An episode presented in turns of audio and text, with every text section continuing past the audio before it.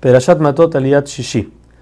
Luego de esto, la tribu de Gad y de Reuben llegan con Moshe Rabenu y le piden que ellos quieren recibir las tierras de Sijón y Og, que ya fueron conquistadas por Am Israel y están afuera de Israel. Quieren recibir esa parte como su herencia y no entrar a la tierra de Israel.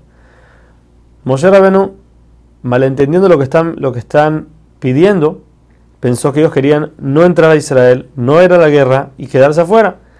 Y los regañó, les dice, ¿cómo puede ser? Hace 40 años, eso fue lo que hicieron sus padres, y por eso estuvimos aquí 40 años en el desierto. ¿Cómo se les ocurre hacer tal cosa? Pero las dos tribus estas rectifican y dicen, no, no, no, nosotros vamos a construir rebaños, casas para nuestro rebaño, para nuestros hijos, y vamos a entrar nosotros a la guerra con nuestros hermanos.